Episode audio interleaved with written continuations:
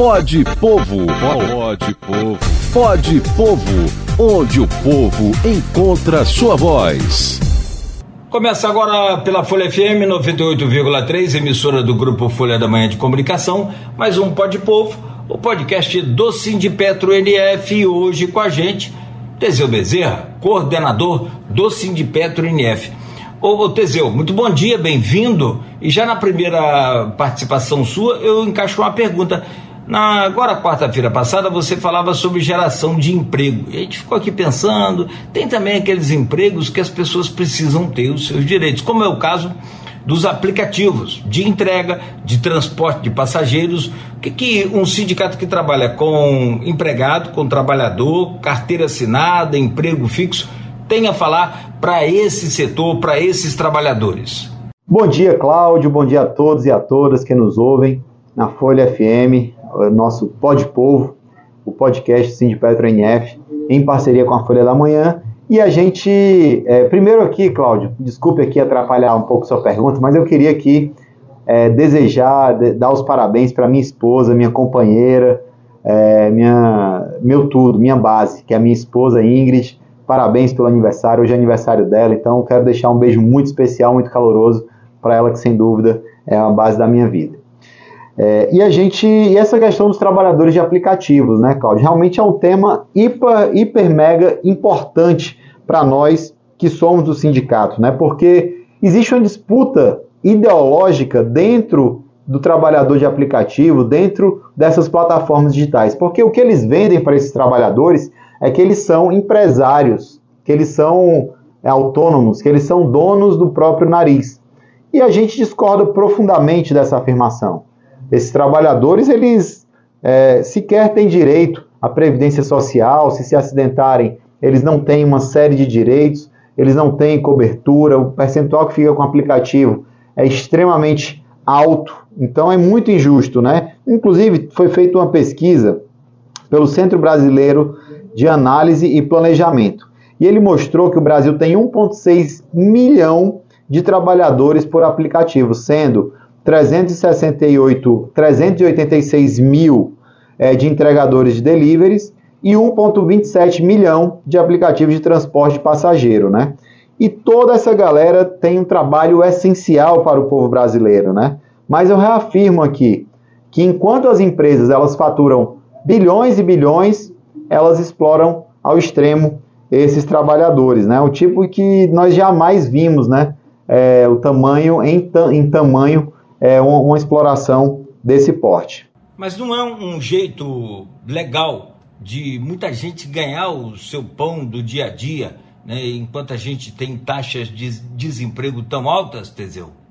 Claro que é, Cláudio, sem dúvida. Esse trabalho é extremamente digno e salvou muitas famílias ao longo desses anos difíceis que nós passamos e salva naturalmente até hoje, né? É, e assim, é, é, uma exploração tão grande que a gente se questiona, né? O que, que pode ser feito para que esses trabalhadores eles passem até algum reconhecimento, né? E a gente tem uma defesa muito assídua. Esses trabalhadores, trabalhadores e as trabalhadoras por aplicativo, eles têm que ter uma, um regramento, uma lei, é, onde garanta para eles uma previdência social justa, onde garanta para esses trabalhadores e essas trabalhadoras que caso eles se acidentem, eles vai ter lá uma proteção, se eles batam o carro ou a moto, eles vão ter lá um seguro que vai garantir, que eles vão ter um percentual máximo de cobrança desses, dessas plataformas digitais, que esses caras estão cada vez mais bilionários. E eles, como eles, o trabalhador depende desse trabalho, eles não conseguem diminuir esse valor né, de, de, de, aplicativo. Então é ridículo o que, esses, o que esses empresários pagam em uma taxa. Se você falar com qualquer um desses trabalhadores, é, eles vão relatar isso. Por várias vezes já peguei Uber, já peguei é, essas é, transportes né, é, por aplicativo e sem dúvida é um, é um valor extremamente alto que é pago. Né? E aí a gente tem que ajudar a mobilizar. Né? A gente tem uma relação muito próxima com, com o Galo, que é uma liderança nacional dos entregadores é, é, de delivery, né, de moto, e o, e o Galo ele tem uma defesa muito didática de quais são os direitos desses trabalhadores. E aí, se esses trabalhadores eles param por um dia sequer, eles vão dar um prejuízo bilionário para, para essas empresas.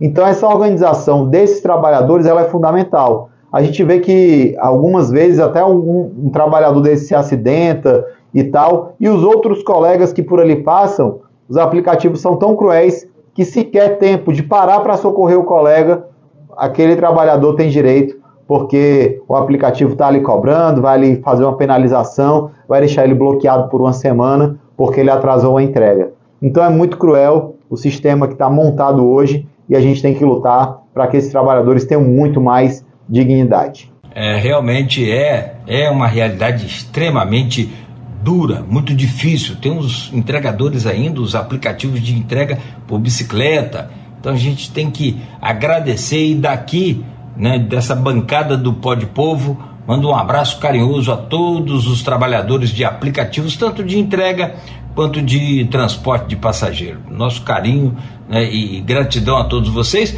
e a você também, Teseu. Obrigado por hoje e até a próxima aqui no Pode Povo, esse podcast que já caiu na graça da galera. Tá bom, Cláudio. Agradeço também você, todos os, os, os companheiros que estão ouvindo a gente. Deixo um abraço especial a todos os entregadores, todos os trabalhadores é, dessa classe tão é, é, importante para o nosso país que trabalha nos aplicativos. Valeu, pessoal. Um abraço, bom dia.